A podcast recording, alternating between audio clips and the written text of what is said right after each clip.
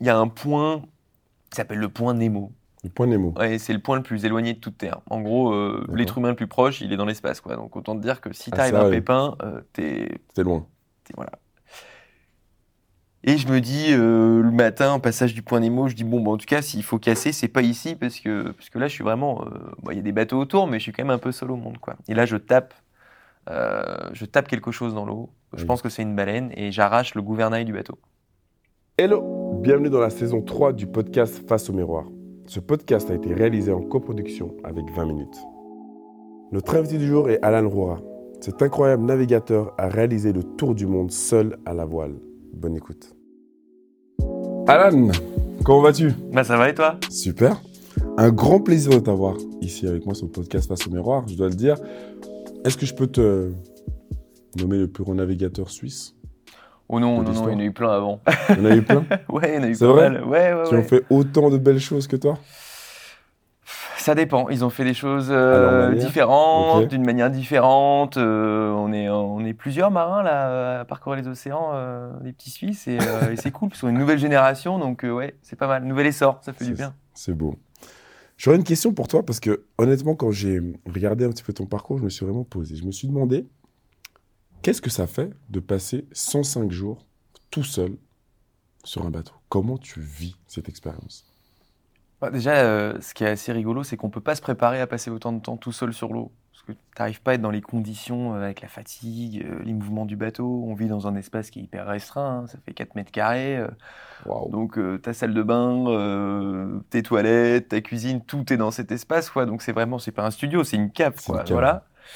Et euh, moi je trouve ça hyper intéressant parce que euh, il y a ce côté où tu as le temps de te poser toutes les questions que tu jamais le temps de te poser à terre. Ouais. Il n'y a euh, aucun être humain aux alentours. Alors on a des moyens de communication euh, via satellite, ça c'est une chose. Alors moi je suis pas du tout branché euh, téléphone déjà de base, donc alors en mer encore moins. C'est bien ça. Mais du coup, il y a ce côté où, euh, où est-ce que sur la planète, tu peux avoir ce temps disponible euh, seul? Bah, y a pas. Même en prison, tu vois des gens. Euh, à la montagne, euh, c'est plus court. Donc finalement, il n'y a que en faisant un tour du monde à la voile que tu peux avoir ce temps de disponible. Et je trouve ça hyper intéressant pour l'être humain, apprendre à se connaître. euh, à des moments difficiles, hein, de, de- des phases mentales qui sont assez bah, intéressantes, encore une fois, parce qu'on passe du rire aux larmes en l'espace d'une minute Vraiment on commence à se parler tout seul, certains marins peuvent avoir des hallucinations, donc ça peut être dangereux.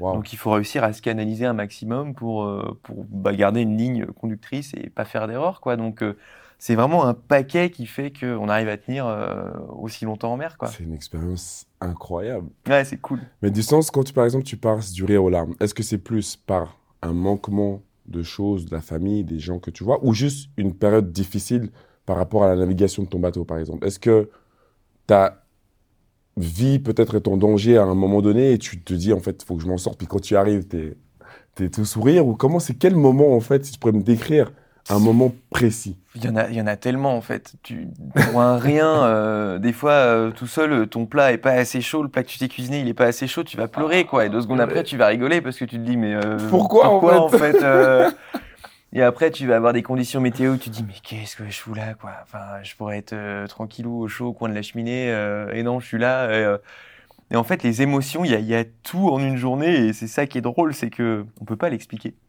Il faudrait l'écrire, je pense, pour vraiment poser les mots. euh, mais il y a ce côté où, ouais, euh, tu regardes le classement et tu dis merde, j'ai perdu une place. Ouais. Donc, euh, t'es pas bien. En même temps, tu te dis, mais euh, je la rattraperai demain, c'est pas grave. Et tu repars en fou rire. Et, euh, et c'est ça qui est vraiment. euh, on devient fou, en fait. Je pense qu'on devient un peu fou, quoi. C'est extraordinaire.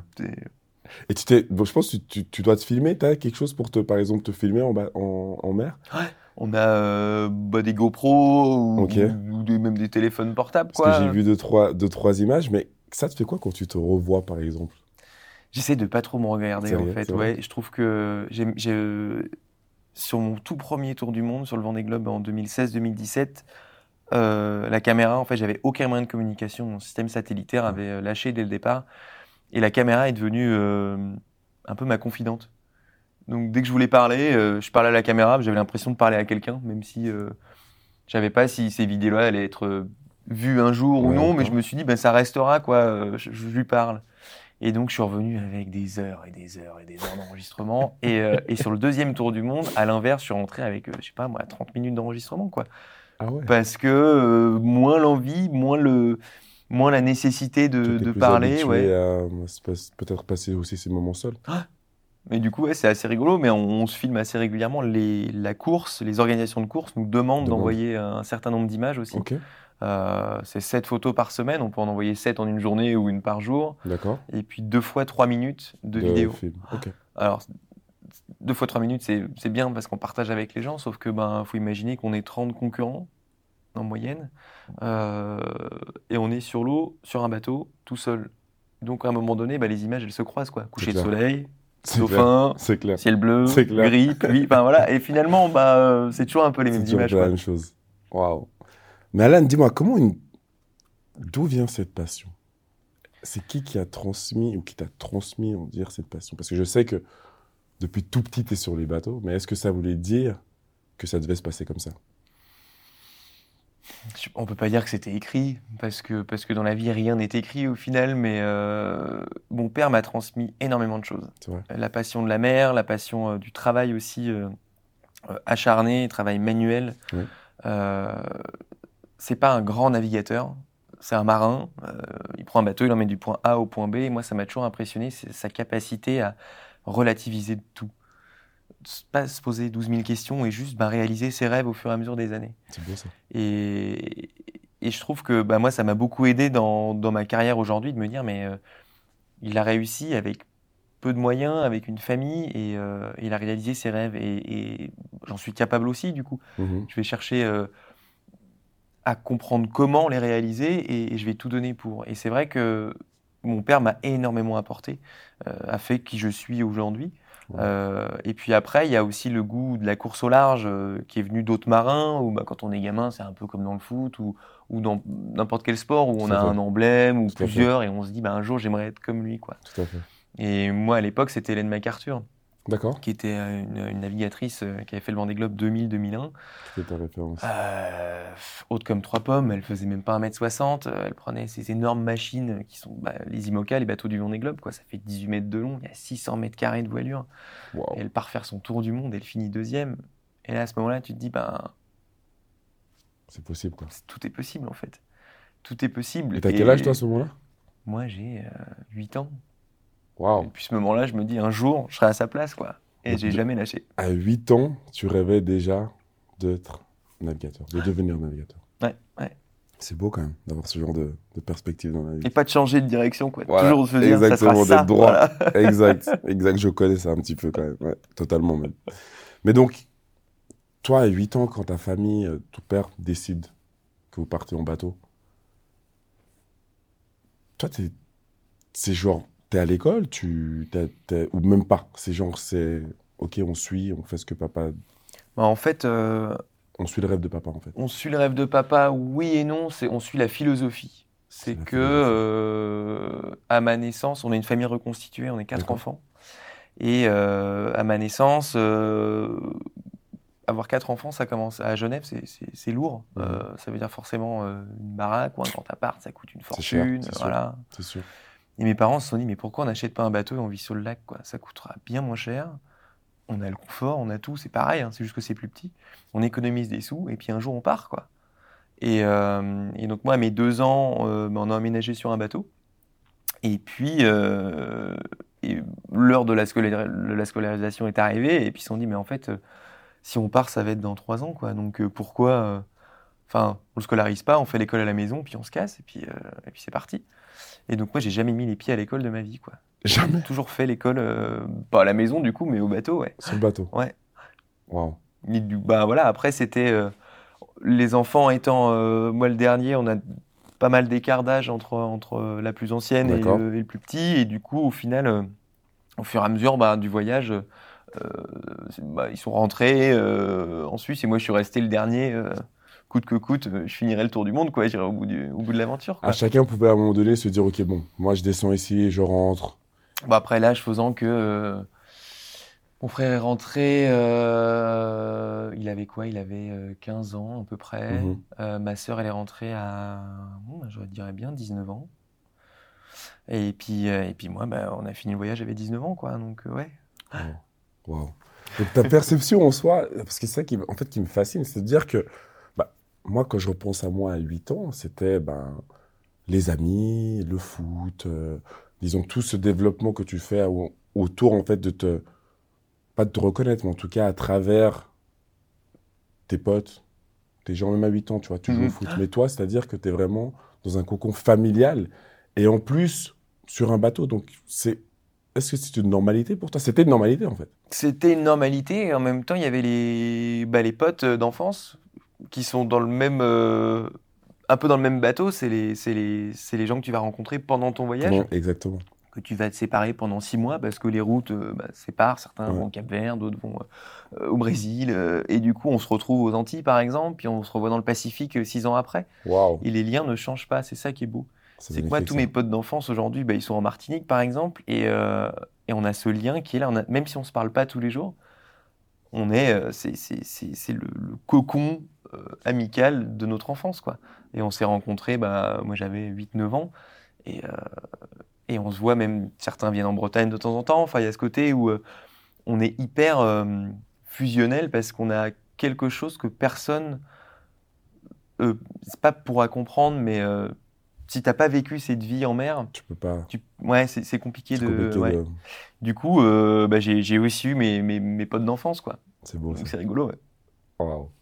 Et tu fais ce tour du monde et en soi, tu chaque étape, chaque moment passé sur ce bateau, tu les ressens ou c'est vraiment quelque chose qui était d'un naturel, tu vois, du sens où tu, tu passes d'un pays à un autre, d'un continent à un autre et c'est des choses que tu que tu vis pleinement en tant que jeune gamin? Alors, pleinement, et, euh, et c'est naturel. Enfin, en fait, euh, je suis né là-dedans, finalement. Donc, euh, moi, quand on disait on rentre, on rentre en Suisse euh, deux semaines voir la famille parce que ça fait trois ans qu'on n'est pas rentré. euh, Ça te gaffait quoi. Ah ouais, bah non, on est bien là. Et puis après, tu prends le rythme aussi du, du voyage où euh, on voyageait pas. euh, on n'était pas sabbatique quoi. On Ouais. bossait de pays en pays, on essayait d'apprendre les langues, les cultures, on essayait Ah, vraiment de. Ouais, ouais. Et on, vous a- restiez aussi sur Ah. place? On est resté euh, des fois deux ans dans, dans les pays quoi, parce que parce que c'était. On trouvait du travail, on créait quelque chose, on construisait, on repartait, on essayait de- de- d'apporter un peu quelque chose euh, sur notre passage. Et, euh, et du coup, bah, moi j'ai l'impression d'avoir plus apporté euh, à travers ce voyage, ou plus appris, pas qu'aujourd'hui, parce que c'est différent, c'est une autre voie, mais mais il y a vraiment ce côté où, ouais, on, on avait une caisse de bord au départ, et l'idée c'était de la maintenir, et donc bah, on travaillait, mais pour vivre. Et ça, c'était une super école, c'est aujourd'hui dans notre mentalité, euh, on vit pour travailler, quoi. Et nous, on travaillait pour vivre. C'était, euh, bah, euh, qu'est-ce qu'on a? Il faut qu'on aille faire les courses ce soir, on a besoin de 100 balles parce qu'il faut acheter ça pour le bateau et ça. Bah, toute la famille, aujourd'hui, on bosse, on va faire la place du marché et puis, et puis on va gagner 100 balles et puis ce soir, on fait nos courses, quoi. Et, et c'était comme ça, en fait. Du coup, c'est une autre philosophie de vie et je trouve ça hyper intéressant, quoi. C'est super intéressant. Mais c'est-à-dire que est-ce que dans, le, dans la famille, il y avait quelqu'un qui avait un, un travail prédéfini au préalable C'est-à-dire est-ce qu'on devait s'adapter à chaque fois pour justement subvenir aux besoins de, de la famille et du bateau? Parce qu'au final, c'est vrai, vous êtes sur l'eau, mais ça, quand même, ça demande quand même un coût. C'est un entretien. C'est un entretien. Il n'y a Donc- pas de loyer, du coup, mais il y a tout, bah, il y a les Il y voiles. a tout à euh, entretenir, il y a tout à- ouais. et s'il y a un problème, il faut le changer. Donc il y a, il y a plein de choses à faire. Et c'est vrai que donc à chaque fois, vous deviez sur place travailler pour Ouais. justement faire des sous. On a fait. euh, On a commencé aux Canaries sur une toute petite île. On, on crée des colliers. euh, on appelle ça du corail noir. C'est un corail qui est très souple et qui sèche sur les plages. Ouais. Et on créait des bijoux avec ça. On les vendait euh, sur la place du marché. euh, à l'arrivée, il y avait un ferry qui arrivait. C'était la pas touriste. Et on, gagnait hyper bien notre vie, quoi. C'était hallucinant. Après, on a construit un chantier naval au Venezuela. Chantier naval. Ouais, on a créé un, énorme, un énorme terrain pour stocker les bateaux avec la machine pour sortir de l'eau.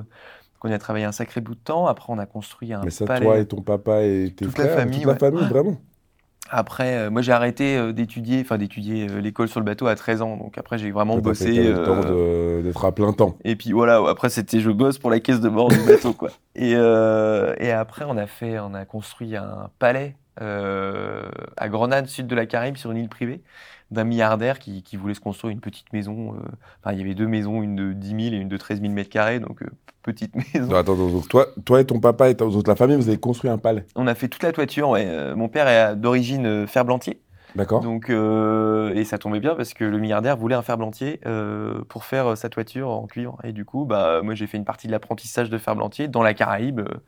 C'était, c'était juste incroyable, quoi. Et ça, a- ça a été que, on a fait tous les métiers du monde, quoi. On a tenu une boîte de charter euh, en Martinique. On a fait de l'entretien de méga yachts de milliardaires euh, en Nouvelle-Zélande. Enfin, on a fait vraiment euh, de tout, quoi. Il n'y avait pas un corps de métier précis. C'était, tu vas au, au- au PMU du coin et puis t'entends, bah tiens, je cherche quelqu'un pour bricoler. Bah attends, bah on est là. Et puis, et puis le soir même, on est déjà en train de bosser sur autre chose, quoi. On prenait ce qu'il y avait à apprendre et puis voilà pour pour grandir bah, toutes nos connaissances, quoi. C'est magique. Ah, c'était top, c'était top.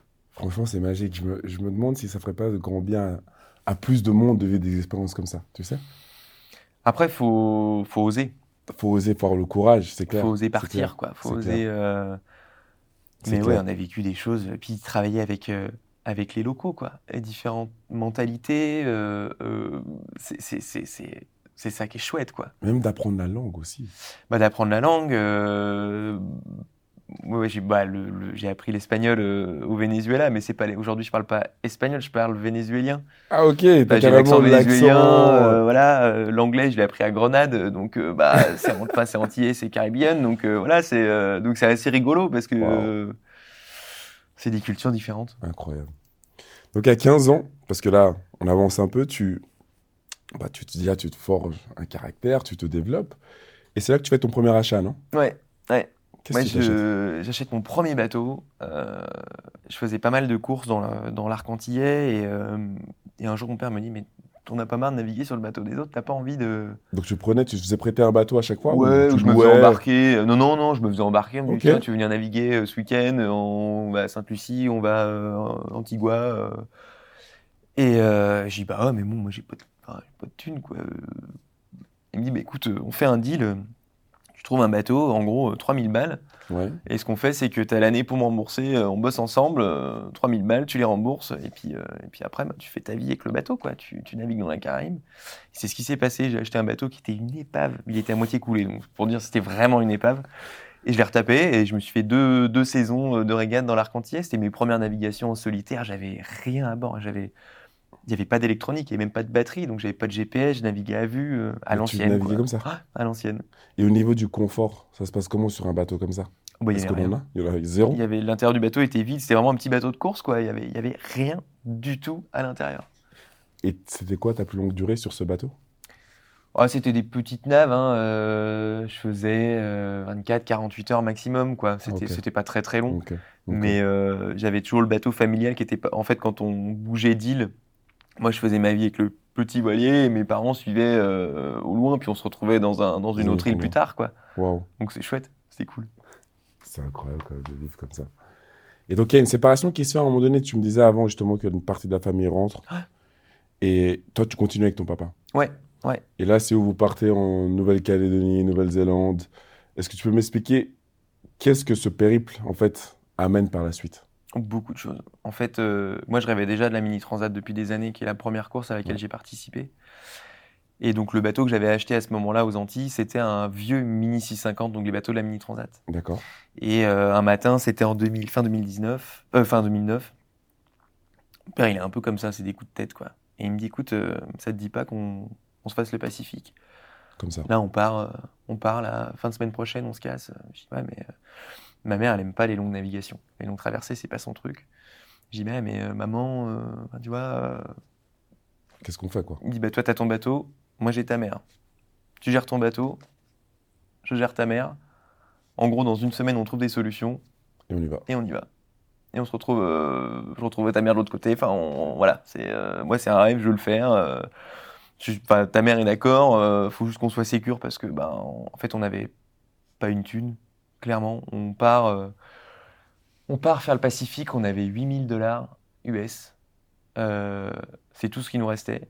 On avait un bateau qui avait pas loin de 40 ans.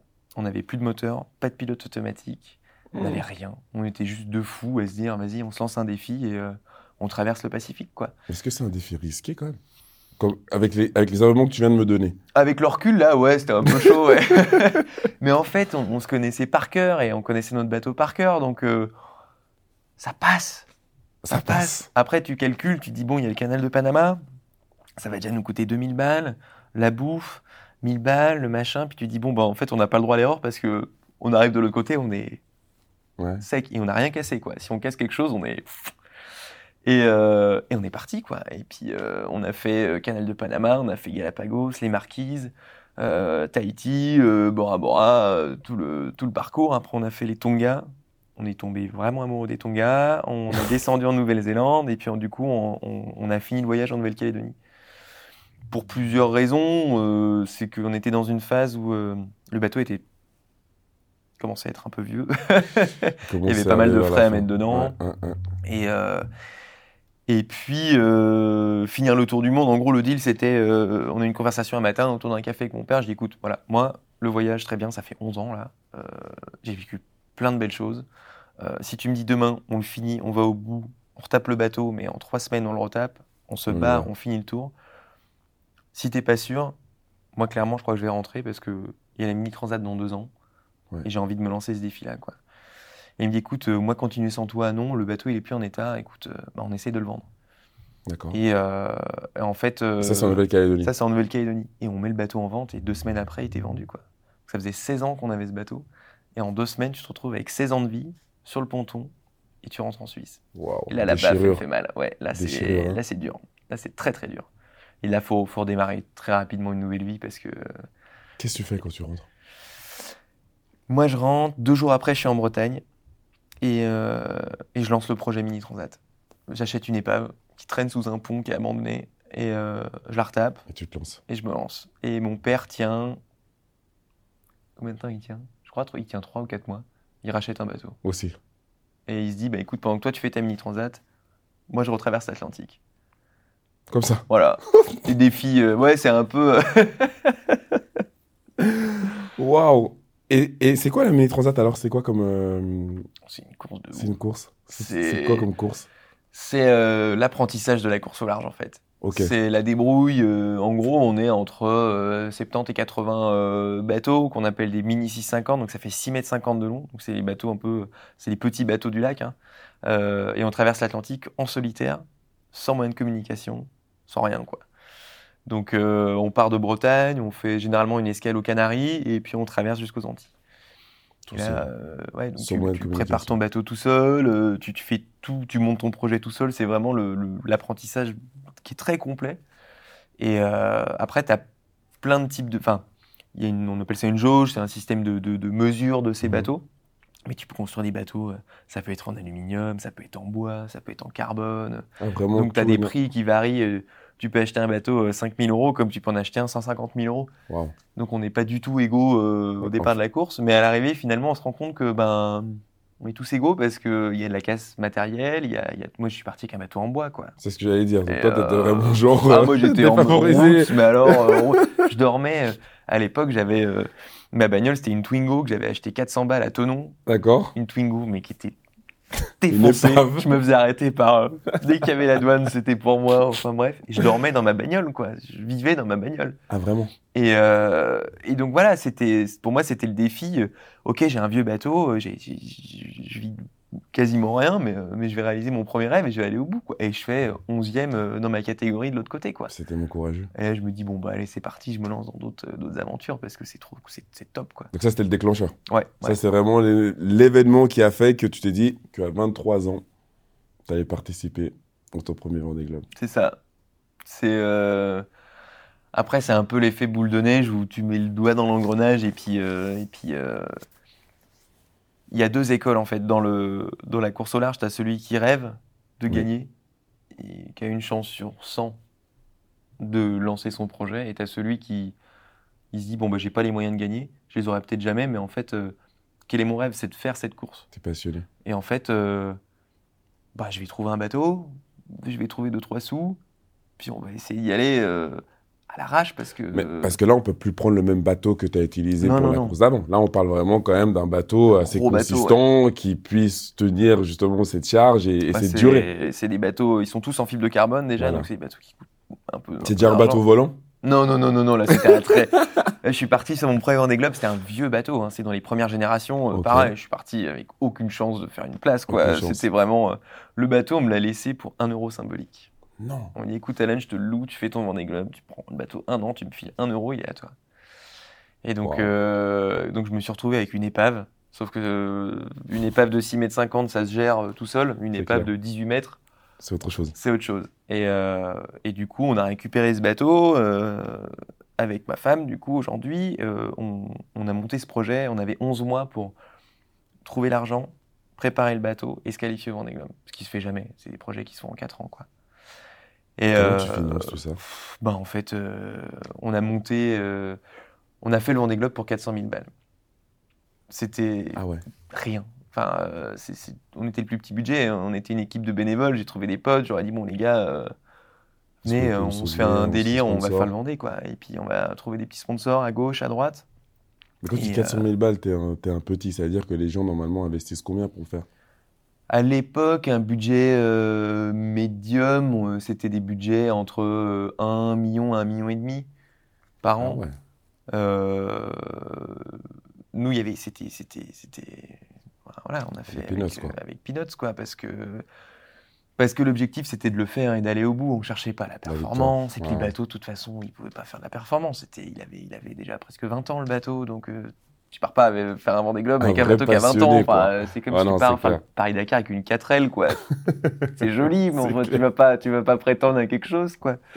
C'est Puis on a trouvé la fabrique qui est devenue euh, notre sponsor pendant 5 ans Ah bien. et euh, qu'on misait sur nous euh, juste avant le départ du Vendée Globe. Puis après, ça s'est enchaîné jusqu'à aujourd'hui, quoi. Mais t'étais quand même le plus jeune J'étais le plus jeune, ouais, ouais, ouais, ouais. Le, le directeur de course, parce que c'est quand même une, c'est un événement assez, euh, Ouais, c'est quand même, c'est quand même gros, ça. hein. hein, C'est vrai. Et le directeur de course, donc il va étudier un peu les CV nautiques, il va étudier pas mal de choses euh, pour te laisser partir, quoi, parce que c'est. Et il me l'a jamais dit en face, mais il voulait pas me laisser partir, quoi, parce qu'il a vu l'état du bateau euh, quelques mois avant le départ. Il a dit mais non, mais c'est pas possible, il va pas y aller, quoi, c'est pas possible, il va- on va le perdre en mer, celui-là, il est, il est- il est trop à l'arrache, quoi. Et euh, on- pour peindre les voiles, on avait pris c'est de la peinture euh, de mur, quoi. Donc on peignait les voiles avec la peinture de Mais mur. Et quand tu montais la grande voile, tu avais des, des- des blocs de peinture, parce que c'est souple les voiles. Tu avais des blocs de peinture qui tombaient sur le pont, quoi. Le directeur de course, il fait Mais non, mais lui, il est trop bon, quoi. C'est pas possible. Pas pris au sérieux Et, du euh, tout, quoi. Pas pris au sérieux. Puis on est arrivé au départ du Vendée Globe. Il y a un village qui dure trois semaines euh, au Sable d'Olonne. Ouais. Et là, on est arrivé avec un bateau que personne n'avait vu réellement fini. Et on avait mis tout notre budget dans le bateau. Et on est arrivé avec un bijou préparé euh, aux petits oignons. On avait fait ça super bien. Là, ils ont mis le tapis rouge, là. Et là, ils se sont dit, ah, en fait, le bateau, il est, il est pas si mal quand même. Et, euh, et puis après, sur le Vendée, bah voilà, c'était, euh, j'ai eu vachement de chance, je suis passé en clé-goutte, euh, et puis, et puis, et puis, je fais un super Vendée. Et puis à l'arrivée, bah voilà, c'était, en fait, Alan, t'es un marin, quoi. T'es pas, t'es pas un bras cassé comme on pouvait l'imaginer, quoi. Incroyable. Mais la Vendée, c'est quoi? Tu, donc, tu relis, tu, tu pars d'où et tu arrives où? Alors c'est un peu euh, bête comme course parce que tu pars des Sables d'Olonne pour revenir aux Sables d'Olonne. Ah, donc tu fais le tour. Ouais. Alors euh, c'est pas très exotique malheureusement. Tu te dis bon bah tu pars il fait froid, tu reviens il fait froid, Ouais. euh, Sables d'Olonne euh, hiver. euh, oh. Compliqué, hein Mais, euh, mais en fait le voyage est hallucinant. Tu pars des Sables d'Olonne, tu descends tout l'Atlantique, donc tu longes la côte brésilienne à un moment Ouais. donné. Après tu passes Bonne-Espérance, Oui. tu passes sous l'Australie, sous la Nouvelle-Zélande, le Cap Horn, tu remontes le long du Brésil Et tu reviens. et, euh, et tu reviens. Donc c'est un, c'est un long voyage, euh, c'est euh, 27 000 milles nautiques, donc euh, pas loin de 50 000 km à la voile, sans escale, sans assistance et en solitaire. Donc tu dois apprendre tout ce qui peut se casser sur le bateau, Sur tu dois savoir le réparer, quoi, parce que tu es vraiment le seul intervenant sur le bateau. Quoi. Et à 23 ans, tu as déjà ce recul-là, cette expérience? Même si, je veux dire, c'est vrai que tu as vécu que, en fait, que sur le bateau depuis, depuis, ta- depuis ton plus jeune âge. Mais là, tu es tout seul. Ouais. Mais c'est pas. euh, Ça me faisait pas peur, en fait. peur. Non, parce que euh, j'avais pas les compétences. euh, C'est pas maritime, mais euh, de, de performeur. Ouais. Tu vois, de faire. Ouais, d'être dans le match, etc. vraiment- Je- Et encore aujourd'hui, j'apprends. Je suis en pleine. euh, On n'arrête jamais d'apprendre dans le domaine de la clair. voile. Et par contre, l'expérience, et c'est là par exemple où le directeur de course, ça, il n'avait pas euh, ça en main, c'est que comme j'avais passé ma vie sur un bateau, ah bah, réparer un bateau, Pour toi, c'était rien. bah, je sais faire. Enfin, euh, Et du coup, à l'arrivée, tout le monde m'a donné le surnom de MacGyver des mers parce que j'ai eu plein de soucis avec le bateau. Et je me laisse jamais abattre, quoi. Enfin, dans le sens où, euh, bon, c'est pas grave, je vais réparer, et puis euh, je vais me débrouiller avec ce que j'ai à bord. Et, En fait, toi, tu vis ton expérience pleinement, en fait. ouais, c'est ouais. vraiment genre chaque moment, chaque petit, on va dire, petit problème. En fait, il n'y a jamais de problème que des solutions, j'ai l'impression. Alors, sur ce Vendée Globe-là, ouais, sur le deuxième, sur le dernier, c'était un peu plus difficile. J'ai eu d'autres soucis qui m'ont bien plombé le moral, mais ça fait partie du. C'est partie de l'expérience. Ouais, ouais, c'est ça. Et mais est-ce qu'à un moment donné, tu peux être en danger pour ta vie sur, ce- sur ces bateaux tout seul? Est-ce qu'il y a eu ouais. un moment donné où tu t'es dit là, c'est la fin, par exemple? Bah, le premier, euh, premier Vendée Globe, on- je passe. euh, je suis en train de mener une course euh, incroyable. Enfin, je, je m'attendais pas du tout à pouvoir jouer aussi bien avec les autres bateaux dans, dans le Grand Sud, parce que tes conditions sont extrêmes. hein, dans le Grand Mhm. Sud, il fait froid, les vagues sont. Tu navigues dans des vagues de 8 mètres euh, quasiment tout le temps. euh, Enfin, c'est- assez sport. Et en fait, je commence à vraiment euh, prendre confiance en moi au bateau, et puis à tirer un peu dedans, et Ouais, puis à vraiment jouer. Et je me retrouve avec des bateaux beaucoup plus récents autour de moi, avec des skippers qui en étaient à leur troisième Vendée Globe. Et je suis au milieu d'eux, quoi, et je me dis, bah, trop cool, quoi. Enfin, euh, wouh, je suis chaud, quoi. Je suis au top, là Et, euh, et en fait, euh, il y a un point qui s'appelle le point Nemo. Le point Nemo. Ouais, c'est le point le plus éloigné de toute Terre. En gros, euh, l'être humain le plus proche, il est dans l'espace, quoi. Donc autant te dire que si Ah, t'arrives ça, à un ouais. pépin, euh, t'es C'était loin. et voilà. Et je me dis, euh, le matin, au passage du point Nemo, je dis, bon, bah, en tout cas, s'il faut casser, c'est pas ici, parce que, parce que là, je suis vraiment. euh, bon, Il y a des bateaux autour, mais je suis quand même un peu seul au monde, quoi. Et là, je tape, euh, je tape quelque chose dans l'eau. Je Oui. pense que c'est une baleine, et j'arrache le gouvernail du bateau. Et en fait, le gouvernail, il traverse, euh, on appelle ça la mèche euh, de safran, c'est- tout le système qui rentre à l'intérieur du bateau s'arrache. et du coup, j'ai une voie d'eau. je, je suis en train de couler, en fait. J'ai un trou, la taille de la table, quoi. Un, un trou dans, dans l'arrière du bateau, là où, était le- où rentrait le safran dans la coque. Vu qu'il n'y est Non, plus, ben, l'eau est plus, rentre. donc l'eau rentre. Et là, tu te dis, bon, j'ai peur pour le bateau. Mais t'as peur pour le bateau parce que t'as peur pour toi. Parce que si le Ah, bateau même. vient, il coulera pas euh, parce qu'ils sont insubmersibles. Mais Totalement. tu te dis, si le bateau vient étendre deux eaux, Attends, tu dis le bateau ne coulera pas Ouais, ils sont, en fait, ils sont, ils sont faits en fibre de carbone, mais on Donc- appelle ça en sandwich. Il y a de la mousse entre les, entre les, les couches de carbone, ce qui permet d'avoir une flottabilité. Ok. Et du coup, euh, du coup, tu te dis bon bah là, là, je commence un peu à flipper quoi, parce que je suis en train de couler, je suis dans une tempête. Comment je vais réparer pour arrêter en fait le bateau de, de, de- sombrer quoi Euh, Et là, s'il commence à partir, là, là, je, je, suis- je suis pas bien quoi. Et, et en fait, j'ai eu plus peur pour le bateau finalement que pour moi. Étant sur le bateau, bah tu te dis euh, bon moi c'est pas grave, mais il faut que je sauve le bateau quoi. Et puis après, tu rentres dans un état euh, psychologique que tu ne connaissais pas, où tu commences par chialer un bon coup. C'est de la panique ou? Tu te dis, la peur c'est trop d'émotions, c'est c'est trop de trop, quoi. Ouais. Tu dis que c'était trop beau pour être vrai et que en fait, ça va s'arrêter là, quoi. Et, et je me dis, attends, attends, attends, c'est pas fini, euh, va te faire un café. Tu prends le recul, tu te faire un café. Voilà, donc tu vas te faire un café, tu, tu Alors que le bateau est en train de dehors, sombrer. euh, et puis là tu te fais un café, tu réfléchis, tu réfléchis, tu te dis attends, si je fais ça, avec ça, et je remets, j'ai un safran de secours, je le remboîte dans la coque, ça s'est jamais fait dans ces conditions-là, mais avec l'expérience, je pense que je peux y arriver, quoi. Et donc j'appelle la direction de course et je dis bon ben voilà, je suis en train de sombrer là, j'ai plus de safran, euh, de gouvernail, euh, je vais tenter, je vais tenter de, de le changer quoi. Donc euh, si je vous rappelle pas, euh, C'est que- c'est foutu. Enfin c'est foutu, c'est que où je suis passé par dessus bord parce que parce qu'il fallait quand même que je couche entièrement le bateau, euh, fallait que je le mette à 90 degrés donc parallèle à la flotte pour être en dehors de l'eau pour. Enfin bref c'était tout un sur le papier c'était faisable mais en réalité euh, il une chance sur euh, sur 100 quoi. Mais attends, c'est-à-dire que ces organisations de courses, par exemple, il n'y a pas un suivi quand même sur mer? Si si. si. Ah, il y a quand même quelqu'un qui. non on te suit pas sur l'eau, D'accord. on te suit via on a des balises. Oui. Et donc, eux, ils, ils peuvent voir si, euh, à un moment donné, tu es à l'arrêt avec le bateau ou tu es très lent, ça veut dire que tu as un souci. Donc oui, ils t'appellent pour savoir si tout se passe bien. euh, mais euh, On peut pas envoyer quelqu'un. alors pour envoyer quelqu'un, bah, au point Nemo par exemple, euh, Ça prendrait, euh, c'est envoyer un bateau, faut compter entre 5 et 6 jours pour venir nous récupérer quoi. Ok. Donc ouais, ça, le temps peut être très long. J'imagine. ouais.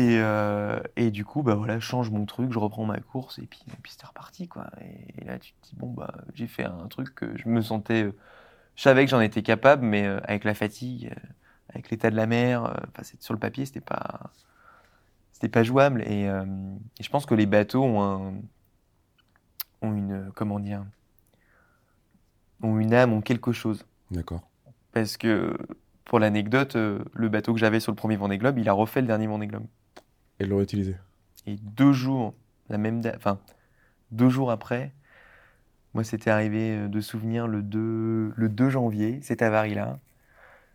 C'était une Anglaise qui l'avait sur ce Vendée Globe-là, le 4 janvier. Elle arrache son safran, Non. L'opposé, l'autre safran sur le bateau, et elle le change au même endroit. Non. Et là, tu te dis, il se passe quelque chose. Les bateaux ont une âme, les bateaux ont quelque chose qu'on ne pourra jamais expliquer. Et euh, voilà, elle avait des conditions clémentes, hein, c'était, c'était, c'était beaucoup plus calme. plus. Mais euh, il y a des choses incroyables. le Il se passe quelque chose. voilà. Incroyable. Et tu te parlais d'un- de quelque chose qui m'a qui m'a fait un petit peu euh, réfléchir, c'est-à-dire tu dis état de fatigue, état aussi euh, psychologique qui est compliqué.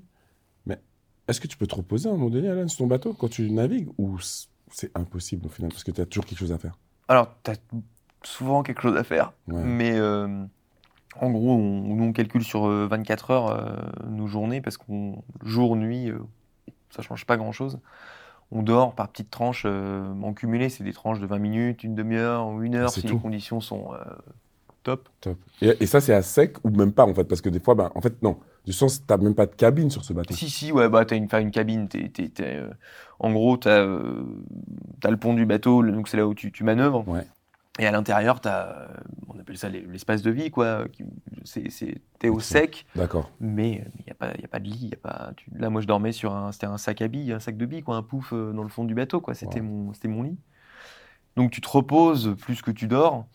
euh, en temps vraiment libre, libre, entre bah, les manœuvres, l'entretien du bateau, le sommeil, etc. Tu as deux heures, mais en cumulé dans la Mhm, journée, mhm. de dispo. Donc t'as pas beaucoup de temps pour... euh, Moi j'écoute de la musique à bloc, ça me... Ça t'apaise. Ah ouais, ouais, ouais, j'aime bien quoi ça... C'est quoi ton style de musique? Moi je suis très reggae. Ah ouais? Ah, je suis très reggae, euh, j'adore ça. Et, euh, Après, musique latine aussi, euh, vieille salsa. Ou, Et puis après, dans le Grand Sud, je varie en fait vachement, mais Grand Sud, je suis plutôt type un peu ici un peu euh, à l'ancienne, mais qui te motive. Tu es dans la mer où tu dis, ouais, tu vis la musique, t'es dans ton truc. Et, euh, Mais c'est plus du reggae qu'autre chose, ouais. D'accord. Ok. Donc en fait, tu continues ton périple, tu finis 12e au final. Ouais. Et ça, c'est pour toi. Quoi comme sensation à la fin? Est-ce que tu te dis j'ai réussi quelque Parce que bon, bon, toi, tu vas pas pour la gagner, tu vas vraiment pour l'expérience. Ouais. Mais quand tu finis avec ton épave que tu as retapé, que tu as repeint, avec tout ce que tu as dû faire, c'est quoi ton sentiment à la fin? C'est le premier Vendée Globe. C'est le travail bien fait, quoi. C'est euh, le, le travail d'équipe qui fait que qu'on a réussi à amener ce bateau au bout. Et puis, euh, il y a la sensation, c'est assez étonnant parce que tu franchis la ligne d'arrivée, déjà, même en amont, tu as déjà envie d'y retourner. T'as pas fini la course que tu dis, il faut que j'y retourne parce qu'il faut que je fasse mieux. Ah vraiment On, on est des éternels euh, insatisfaits. Insatisfaits. Ouais. C'est ça qui est. Mais donc ça veut dire que c'est, on va dire que ce côté compétiteur que tu n'as pas forcément au début de cette course, Il là, là, fin, ouais. fait surface. je passe le Cap Horn et là je me dis non mais il faut que je retourne, il faut que j'y retourne quoi. Il y a un truc que je sais que je peux, je peux faire mieux avec un bateau euh, plus rapide donc euh, il faut que j'y retourne quoi. Et, et à l'arrivée euh, je mets le pied à terre et le lendemain on relance les recherches bateau, partenaire etc. C'est lancé, c'est je peux pas pas de pause quoi. C'est euh, T'es dedans. je suis dedans, je suis dans le vent des globes quoi. C'est j'ai j'ai mis le doigt dans euh, la drogue dure qu'est le vent des globes quoi. Parce Mhm. que il y a des marins qui vont faire là le- la prochaine édition, ça sera leur sixième Vendée Globe et tu te dis mais pourquoi? Pourquoi ils font ça? Parce que 1, 2, tu te dis bon là ok 6 et là je, prépare mon troisième et je pense déjà presque au quatrième parce que parce que Ah, déjà? mais ouais parce que c'est c'est un, tu, tu vis, euh, tu vis Vendée Globe, quoi. C'est euh, Wow. le truc le plus extrême. Tu as la chance de pouvoir le faire. Et, euh, et tu sais que même si tu le gagnes, tu vas vouloir améliorer ton temps, tu vas Mhm. vouloir. Il y a toujours Mmh, plus, quoi. Toujours plus à faire. Mais entre le premier et le deuxième, toi, tu établis un record personnel, non? Ouais, ouais. Tu peux m'en dire un peu plus sur cette expérience? On- quand on monte le projet euh, avec la fabrique en 2017, à l'arrivée du, du, du premier Vendée Globe, on rachète un bateau de 2007 qu'on modifie complètement. Donc 2007, c'est c'est déjà des anciennes générations. Et on lui rajoute des foils, donc c'est ce qui permet de faire euh, voler le bateau. en- enfin, on avait des petits foils, mais ça, ça l'aide en tout cas à accélérer, euh, ça, ça le sustente au-dessus de l'eau. Et comment ça se passe, ce, ce- ce fonctionnement? C'est quoi, en fait? C'est une aile sous-marine. C'est une aile sous-marine Ouais. qui permet... En fait, tu... c'est comme un flap d'avion qui donne de l'incidence et qui permet en fait de soulever le bateau. Plus il avance, plus il soulève. Et en gros, euh, bah, plus tu dégages le, le- le- le- la coque du bateau de l'eau, moins t'as de friction. Et donc, Plus tu le bateau, il va vite. quoi. Et, euh, et donc, on se lance dans un défi de, modifier ce bateau de A à Z.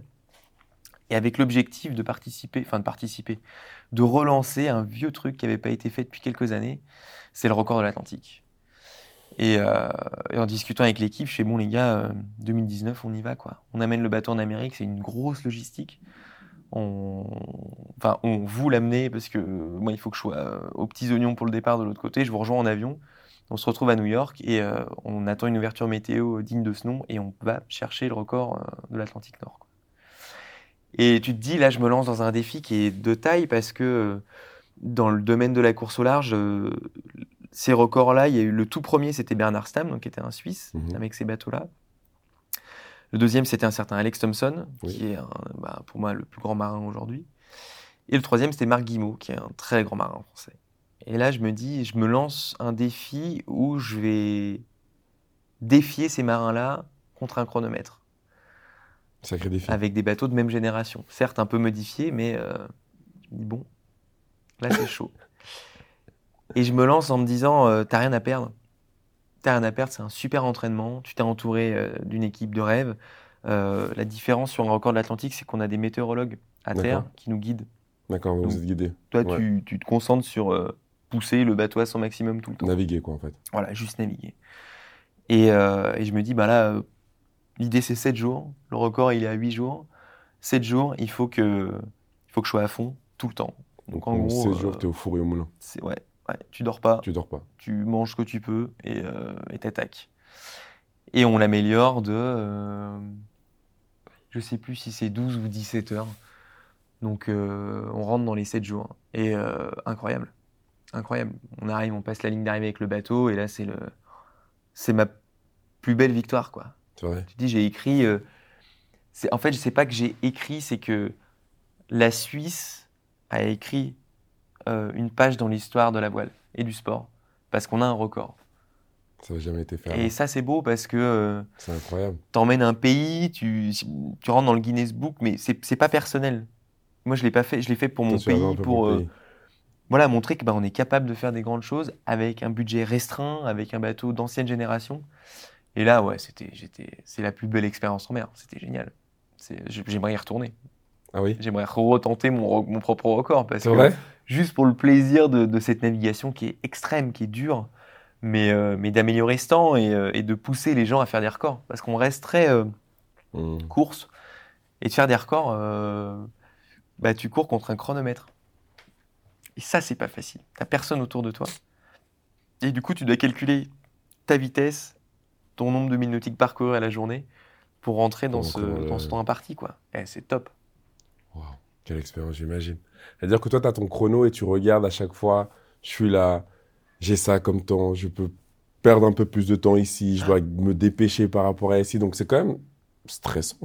c'est hyper stressant. Et à côté de ça, tu te dis, euh, moi, les deux derniers jours, j'ai quasiment plus de vent quoi, sur le record. Donc j'aurais pu l'améliorer encore de Ah sérieux? une douzaine d'heures, je pense, le, le- Ah, le vraiment? record. Et, euh, et là, à ce moment-là, je me dis, mais je vais pas l'avoir. T'es es, devant euh, l'Angleterre, quoi. T'es es arrivé et tu te dis, mais là, je vais, je vais passer à côté du record, en fait, parce que le vent, euh, bah, je me suis fait rattraper par le système, je me suis fait prendre par une zone sans vent. Et, euh, et je me bats depuis 4 jours à fond pour que ça. Enfin, Et tu te dis, en fait, tant que t'as pas passé la ligne d'arrivée, rien n'est joué, quoi. Donc jusqu'au bout, faut tenir. Quel courage. Et à chaque fois, au niveau des séparations, c'est-à-dire parce que tu as une famille aujourd'hui, Mm. Ouais. quand tu dois partir pour ce genre d'expérience, euh, comment se passent ces séparations? Tu as une fille, non? Ouais, j'ai une petite fille. ouais. T'as une fille qui a quel âge aujourd'hui? Elle a un an et demi, ouais, Un an et demi. petite. Ta femme, c'est-à-dire qu'aujourd'hui, tu as une, en perspective 2024, avant, donc tu étais, plus, t'étais tout seul, mais il y avait quand même ta femme. Comment se passe ce genre de séparation pour d'aussi longue durée? C'est pas facile. Enfin, c'est là avec la petite, c'est un peu plus compliqué. Euh, on va dire que avec ma femme Aurélia, on, on s'est connus dans ce dans ce domaine-là. On s'est rencontrés à l'arrivée de ma première course, la mini transat, Ah, d'accord. et donc elle savait. euh, bah, Elle connaissait ta ah, passion. voilà, elle savait que j'allais. euh, Elle savait voilà, avec qui elle avait affaire, C'est ça. Et du coup, euh, bah, en fait, on a, mong- on a monté à l'issue euh, de la mini transat tous nos projets, enfin ensemble. Donc tous ces projets que vous faites aujourd'hui, c'est ensemble. Ouais, Et du ça. coup, il y a ce côté où euh, il y a la difficulté forcément euh, du temps où ben, quand je suis en mer, euh, ben, voilà, c'est pas facile, mais elle fait partie de ces projets. C'est grâce à elle aujourd'hui que ces projets-là existent, dans le sens où on a géré la société ensemble, Mhm. l'écurie ensemble, la recherche du financement ensemble. Euh, elle est hyper impliquée dans, euh, dans, dans ce projet et, euh, et c'est vrai que ça, ça, ça facilite euh, trop... les difficultés finalement qu'on peut rencontrer. Après, le plus dur, là, le Vendée Globe a été difficile avec, avec, avec la petite parce que moi, je suis parti, elle avait 4 mois, même pas 4 mois, quoi. Et donc là, c'est c'est une charge de travail monstrueuse pour elle. Et moi, je me sens, je me suis senti un peu coupable de partir dans le et de laisser tout, quoi, le- la société, euh, l'équipe, euh, la petite, la maison, enfin la charge, quoi. Pour une passion. Et là, tu te dis, ouais, c'est hyper égoïste. Mais t'es soutenu. Mais c'est ça. Aide. soutenu, encouragé, et tu te dis, bon, bah, euh, bah c'est comme ça. Voilà. Maintenant, c'est à moi de faire le job. Je vais au bout, je donne tout. Et au final, euh, ce qui pouvait paraître une difficulté euh, de partir avec euh, bah, voilà, une espèce de charge mentale, un poids de, de, de, de, de laisser la petite euh, et ma femme à terre, bah, c'est devenu une force où je me suis dit, bah, je veux qu'elle soit fière de moi. quoi. Donc, je vais tout donner. C'est beau ça. Et aujourd'hui, on voit dans le domaine de la course au large, c'est que euh, plus les marins sont, on va dire, âgés euh, et ont une famille, et meilleurs ils sont. C'est vraiment une source de motivation. C'est une source de motivation. C'est assez étonnant, mais, euh, mais c'est comme ça. C'est comme ça que ça C'est fonctionne. pas comme ça peut être paradoxal le fait de se dire qu'en fait, tu as, ce ressenti, parce que moi aussi j'ai des enfants, et c'est-à-dire que tu as un manque. On va dire qu'il y a un manquement sur le fait de les laisser, que c'est pas forcément normal. Mais ce qui est aussi beau dans cette histoire que tu racontes, c'est qu'en fait, comme tu sais que ta femme te soutient à 1000%, Ah. c'est un peu plus léger quand même. C'est un peu plus léger, ouais. C'est Parce qu'elle te pousse carrément à partir, je pense. Elle va pas te dire, ah bah oui. tu vois, elle va pas dire non mais reste, euh, tu vas louper le Ça, jamais. globes. Là, euh, après ce Vendée Globe, on en a discuté et c'était euh, bon. On retourne ou mais la question et la question c'était bah tu te poses la question ou enfin on y retourne et tu vas le claquer quoi. Tu, tu, tu, tu vas pour Faut gagner quoi. tu vas pour voilà ouais faire une belle perf. Enfin, c'est enfin on se pose même pas de questions. C'est ensemble on y va quoi. Donc vous faites 2020 ensemble. Là, c'est encore une expérience qui est assez incroyable. Tu me- tu m'entends parler un petit peu avant en disant que c'était le, une galère. Tu as eu plus de galères que sur le Ouais. premier. Est-ce que tu peux m'en dire un petit peu? Qu'est-ce qui était la plus grosse galère sur ce deuxième Vendée Globe? Bah en fait, euh, déjà mentalement, tu te dis, bon, t'as vécu le premier Vendée Globe, donc tu sais à quoi t'attendre, ce qui n'est pas le cas, parce qu'en fait, chaque course est différente. différente. Le bateau, l'état d'esprit, t'es pas dans le même truc. euh. Et puis, euh, on avait préparé le bateau, mais à merveille. C'était un bijou, il n'y avait rien à redire. Mais c'est plus le même. C'est plus le même bateau, ouais, ouais. C'est le bateau du record de l'Atlantique, du coup. Ah ouais. Et, euh, et on, on prend le départ du Vendée Globe, descente de l'Atlantique. euh, Il y a des, une espèce de tempête au milieu. Et euh, moi, je prends une option qui est assez engagée où je me dis, bon, bah, je fonce dans la tempête. Je vais prendre du vent, ça va me permettre de sortir c'est le mieux placé de tout le monde. Quoi. Et sur le papier, c'était la seule option qui marchait.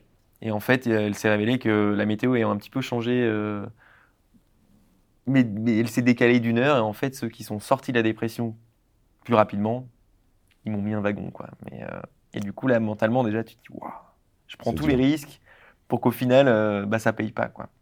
Et donc, je ravage, je descends l'Atlantique. euh, du mieux possible. Je suis encore pas trop mal placé. Et, euh, et là, j'ai un système euh, nous- sous nos bateaux, donc la quille, ce qui permet de stabiliser le bateau. Euh, on appelle ça une quille pendulaire. Elle, on la pendule, donc on l'angule à 40 degrés au vent, donc de là où vient le vent, pour permettre en fait de donner de la puissance au bateau Oui. et de lui donner de la stabilité. Et donc cette quille, elle, est, euh, elle fonctionne avec un système hydraulique. On a deux vérins hydrauliques pour la pousser et, la tirer, pour- ouais. et une pompe. Et en fait, euh, sur un des vérins hydrauliques, j'ai un joint, un truc vraiment bête, qui, qui, qui pète. Et donc j'ai de l'huile euh, Partout. partout. J'ai 30 litres d'huile dans tout le bateau. euh, et il fallait que je me sorte d'une zone où euh, j'allais rentrer dans une zone sans vent, donc je change de direction. Euh, sur le papier, c'était. je- J'envoie mon bord vraiment au bon moment, c'était parfait. Et là, souci d'huile, je suis obligé d'être au ralenti. Je me fais rattraper par la météo. Et je suis bloqué pendant 3 à 4 jours. Tout le monde part. Je réussis à réparer euh, assez rapidement. Change la durite au lieu de changer le joint, parce que j'avais pas le joint adapté. Je me dis, bon, change, mets une durite neuve. euh, et je repars. Et donc là, je cravache, je cravache, je cravache, j'essaie de remonter des places, je prends euh, toutes les grosses tempêtes, euh, pleines balles, en me disant il faut, que, il faut que ça passe. Et j'arrive au sud de la Nouvelle-Zélande, et là, la durite explose. Et elle explose, donc je remets l'ancienne durite sans joint, j'essaie de bidouiller, ça avait l'air de fonctionner, sauf que la pompe hydraulique qui fait fonctionner la quille, à ce moment-là, il y a une surpression Elle au moment où ça casse et elle lâche. Et là, non seulement je peux plus penduler, euh, donc anguler ma quille, mais en plus elle bouge un petit peu toute seule, quoi. Parce qu'il n'y a plus, il a de pression dans le système. euh. Et donc là, je me dis, bon, j'ai un bateau qui est 30% plus lent que les autres, sans, sans pouvoir bouger la quille. Euh, il me reste la moitié un tour du monde. Je suis plus en course. Voilà. Et donc là, mentalement, il faut, il faut accepter que la course, elle est, euh, Elle est finie. elle est finie quoi. Il faut que tu te dises bon bah est-ce que je m'arrête en Nouvelle-Zélande, je répare, euh, je suis plus en course du coup.